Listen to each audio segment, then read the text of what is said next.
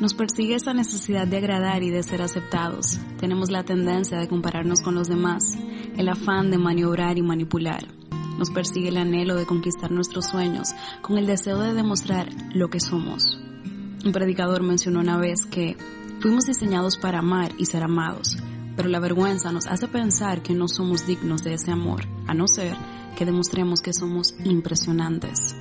Tratamos de producir la mejor versión de nosotros mismos para la aprobación de los de afuera. Todo esto es producto de nuestro temor natural del hombre.